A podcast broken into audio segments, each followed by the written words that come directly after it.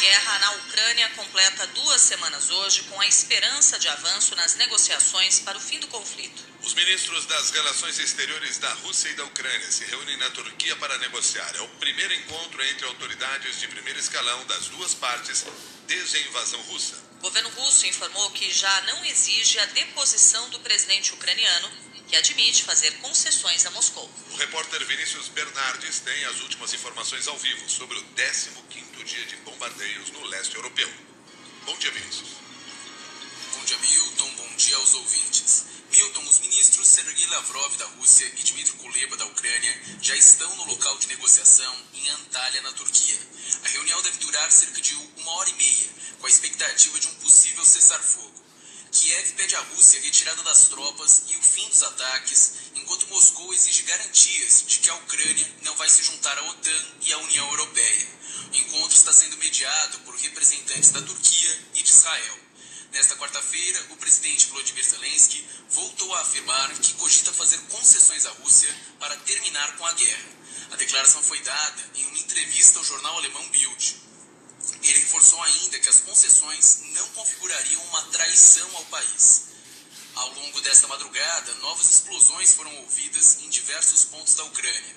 Na região de Sumy, três pessoas morreram, incluindo um jovem de 13 anos. Ontem, um bombardeio atingiu uma maternidade em Mariupol e deixou três mortos e 17 feridos.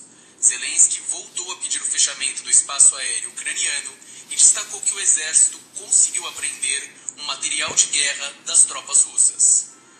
Nossos militares, soldados da defesa territorial, conseguiram aumentar as nossas máquinas militares com troféus capturados no campo de batalha. Tanques, munições, carros blindados do, do inimigo agora vão trabalhar para a nossa defesa, da defesa da nossa vida e do nosso país. O que pode existir de mais humilhante que isso? Nesta quarta-feira também, a porta-voz da Casa Branca, Jim Psaki, fez um alerta sinalizando um possível uso de armas químicas pela Rússia. Ela negou as acusações de Moscou de que os americanos estariam financiando laboratórios ucranianos para criar armas químicas. Para hoje, representantes de Kiev confirmaram que sete corredores humanitários serão abertos. Nas últimas horas, os cidadãos de Sumy já começaram a deixar o local. Segundo o governo ucraniano, os esforços vão se concentrar principalmente em Izium, no leste do país, e em Mariupol, na parte sul. Milton, Cássia, volto com vocês. As informações foram do Vinícius Bernardes e nós seguimos agora com outros destaques desta quinta-feira. Cássia Godoy. Estão a caminho do Brasil os dois aviões da FAB com as 68 pessoas que fugiram do conflito na Ucrânia. São 42 brasileiros, 20 ucranianos que têm parentes no Brasil e ainda cinco argentinos e um colombiano. Os aviões também estão trazendo oito cachorros e dois gatos. Uma das famílias que estão no voo de repatriação é da estilista Hanaya Komatsu, que conversou em Varsóvia com a reportagem da TV Globo. Ela decidiu encarar uma rota de fuga, mesmo com um bebê de quatro meses nos braços. Para a médica Marilis Tomás, que trabalhava no setor de pediatria de um hospital no leste da Ucrânia, a sensação é de pesar e raiva. Pouco antes de embarcar na Polônia no voo da FAB de volta ao Brasil, a Marilis relatou monstruosidades que estão sendo cometidas na guerra. Os brasileiros e estrangeiros provenientes da Ucrânia e que desembarcam hoje no Brasil serão recebidos ao meio-dia pelo presidente Jair Bolsonaro na base aérea de Brasília. Bolsonaro tem sido criticado por não condenar a Rússia pela invasão à Ucrânia. Ele alega que o Brasil tem de adotar uma postura de neutralidade por causa dos negócios com a Rússia, principalmente em relação a fertilizantes. Seis horas, oito minutos agora.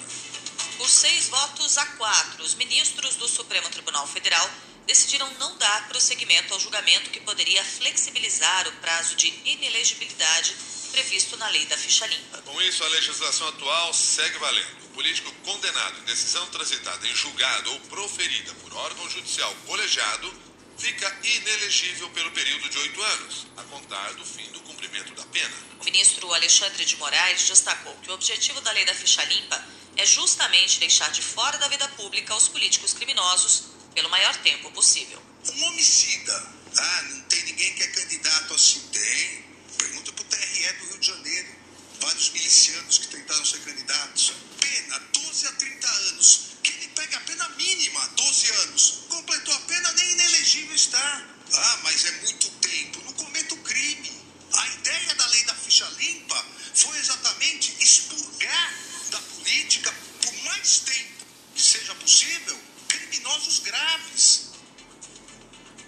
6 horas, 9 minutos. O governo de São Paulo acabou com a obrigatoriedade do uso de máscaras ao ar livre e estuda a liberação total em duas semanas. Por enquanto, o uso permanece obrigatório em ambientes fechados, transporte público e em salas de aula. A medida anunciada ontem também abrange áreas abertas de eventos, como estádios de futebol, que voltam a ter 100% da capacidade ocupada.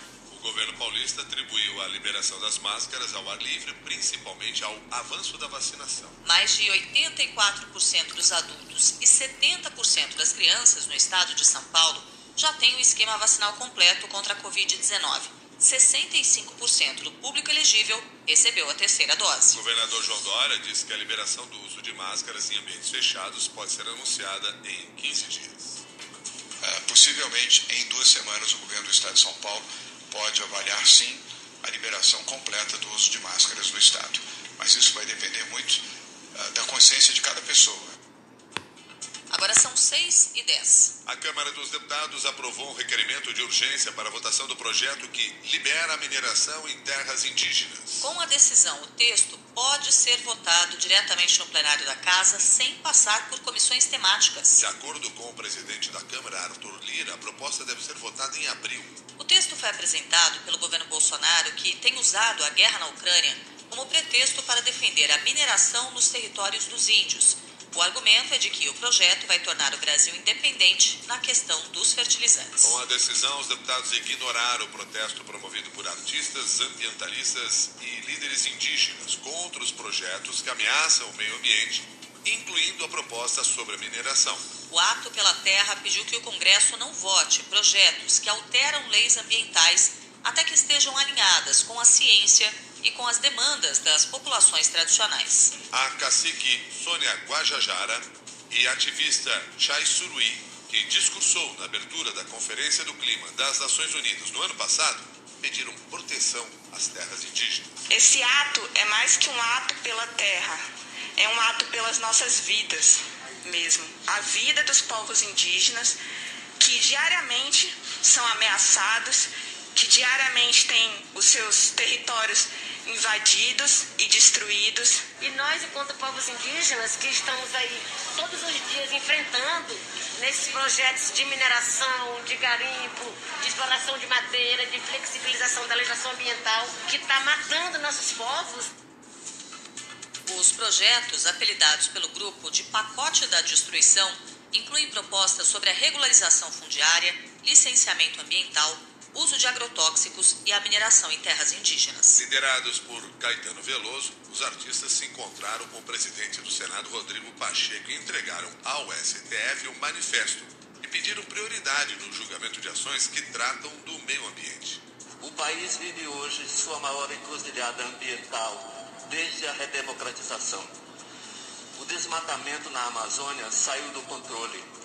A violência contra os indígenas e outros povos tradicionais aumentou. E as proteções sociais e ambientais construídas nos últimos 40 anos vêm sendo solapadas. Nossa credibilidade internacional está arrasada. O prejuízo é de todos nós. Terra, terra, por mais distante,